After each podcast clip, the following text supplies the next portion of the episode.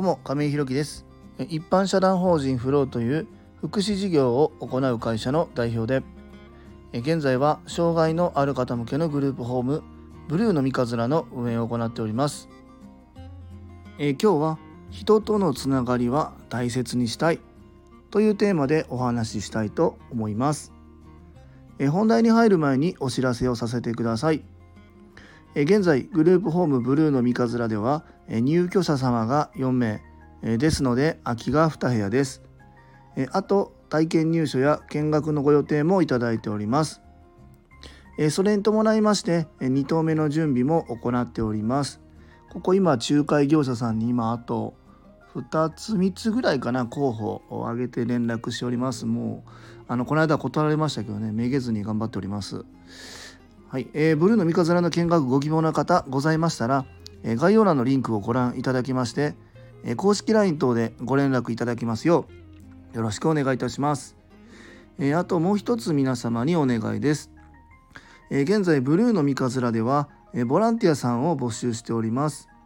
えー、そちらも公式 LINE なのでご連絡くだされば幸いです。このボランティアさんのやり方もちょっと考え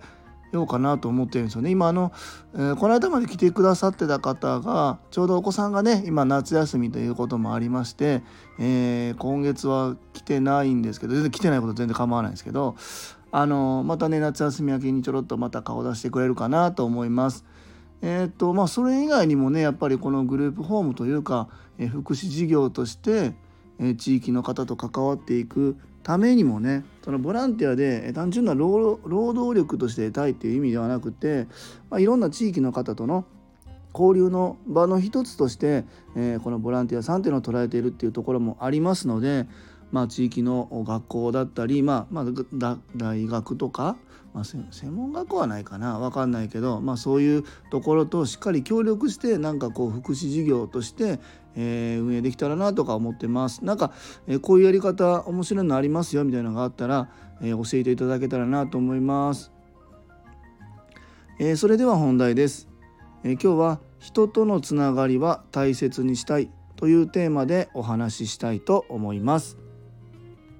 まあ、先日からね、えーとまあ、サビ館の安田が頑張ってくれているおかげもありまして、えーと、和歌山市の隣の海南市また反対側の隣のね岩出市なんかにお声がけいただいてねご挨拶に行かせていただいたりまた見学また体験みたいなのも決まってきておりますなので今空きのお部屋に対してお問い合わせの方が多い状態に今なっているかなと思います。まあ、それ以外にもですね相談支援専門員さんまた保管さんからのお付き合いで他のグループホームさん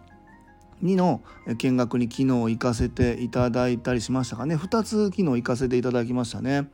えっ、ー、と和歌山市といってもまあまあ結構広くてですね、えー、そうですね昨日行ったところはうちのグループホームからでいうと車で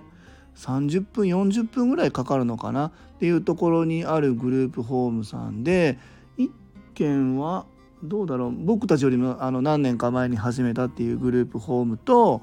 えー、そこが女性専用棟かな。でもう一つは、えーと、マンションタイプ、えー、お一人ずつお部屋があってマンションタイプになってて、まあ、トイレお風呂。が別々で洗濯機とかエアコンもお部屋に全部ついててでお食事は、まあ、あの事務所みたいなの借りてるところがあるのでそこで作ってみんなで食べてもいいしそれを持ってお部屋に戻ってお食事されてもいいまあ、そういうタイプのグループホームでこれから入居者さんを、まあ、集めていきますよっていう段階のグループホームさんに昨日見学させていただきました。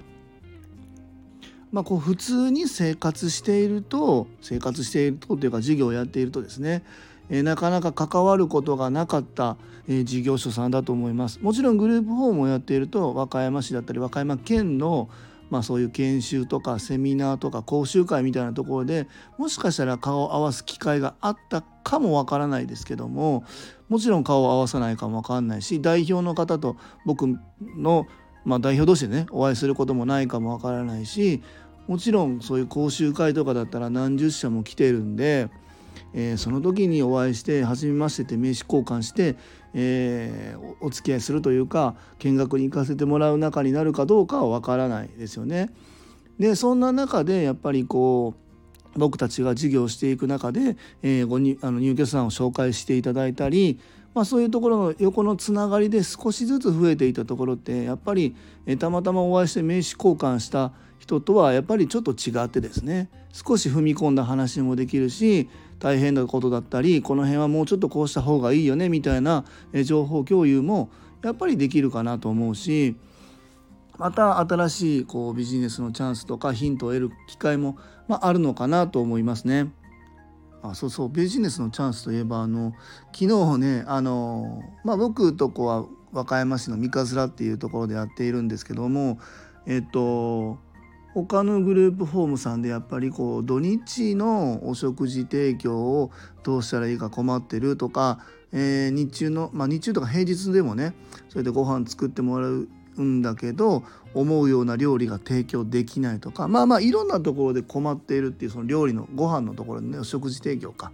のところで困っているんだなっていうところも昨日他のグループホームさんからも言われて過去違うところでもなんか言われたことがあるんでやっぱ食事提供っていうのは結構皆さん大変なんだなっていうところは昨日感じてまあそれは一つ自分たちの事業というかグループホームの一つの売りにもなっているだろうしもしかしたら今後ねまあそれは別事業として僕たちが立ち上げてまあ就労支援なのかまあ、普通の株式会社で運用するかどうかは分からないですけどもそういうグループホームにその調理を、えー、したものをこう販売するっていうことをもしかしたら考えるかもわからないですね。まあやるかどうかはわからないけどまあそういうなんかこう出会いの中で気づくヒントとかなんかこう気づきみたいなのっていうのがやっぱりあるのかなと思います。そういう意味でもねその人見知りとか言ってる場合じゃなくてもっとどんどんどんどんやっぱり外に出て発信して受信して自分たちの何て言うんだ経験というか知識というかそういうところにやっぱりこうつながっていくんだなとは思いますね。でまあ、あとは昨日これから入居者さんを集めていきますっていう方にもお会いしたんですけどもやっぱり僕が立ち上げの時法人設立から、えー、グループホームを3月に開所するまででまたその3月に開所してから、えー、実際に入居されるっていう、まあ、そこの何て言うんだろうな営業活動というかそこも大変だったし、まあ、その後の請求とかその辺でもやっぱりなかなか難しくて分からなかったことみたいのがたくさんあるんですよね。でそれもなんかやっぱり聞こうと思ってもまず何を知らないのか分からないんで聞きようがないっていうのがたくさんあったんですけどもそういうのもなんかね、えー、一方でもしかしたらライバルなのかも分からないですけどもう一方ではやっぱり同じ福祉事業を盛り上げていく仲間としてどんどんどんどん僕が知っている情報また安田が知っている情報をお伝えすることでやっぱり福祉事業和歌山市の福祉事業の広がりというかまた厚みというかねその辺をやっぱり増していきたいなと思うしこう連携することで障害がある方の今後の生活のなんだろうプラスになればいいなと思いますね。まあ、その他にも、まあ、僕たちよりも何年も前にされてた方の、え、授業も見させてもらって僕たちではまだやってないことも何個かあったんですけどもあ確かにそういうやり方もあるなとかあそういう授業の進め方もあるんだなみたいな参考もあってやっぱり研修だったりインターネットでこうググったりとかして調べる情報ではなくですねやっぱり生に得る情報っていうのはやっぱり自分の中にも浸透しやすいし反映しやすいなっていう意味でもやっぱりこう人とのつながりっていうのはすごくすごく大切なことだなと思います。これ以上にね自分たちの事業をやっぱりこうもっともっと前に進める力になるものはやっぱりないんだなっていうのを改めて昨日ね感じました。えー、今日は人とのつながりは大切にしたいというテーマでお話しさせていただきました。え最後までお聴きくださりありがとうございます。え次回の放送もよろしくお願いいたします。今日も素敵な一日をお過ごしください。今日は長男のエイトが法デーに行ってますんで、まあ、次男の蓮司君とね2人でお出かけしたいなと思っております。え、一般社団法人フローの亀井宏樹でした。それではまた。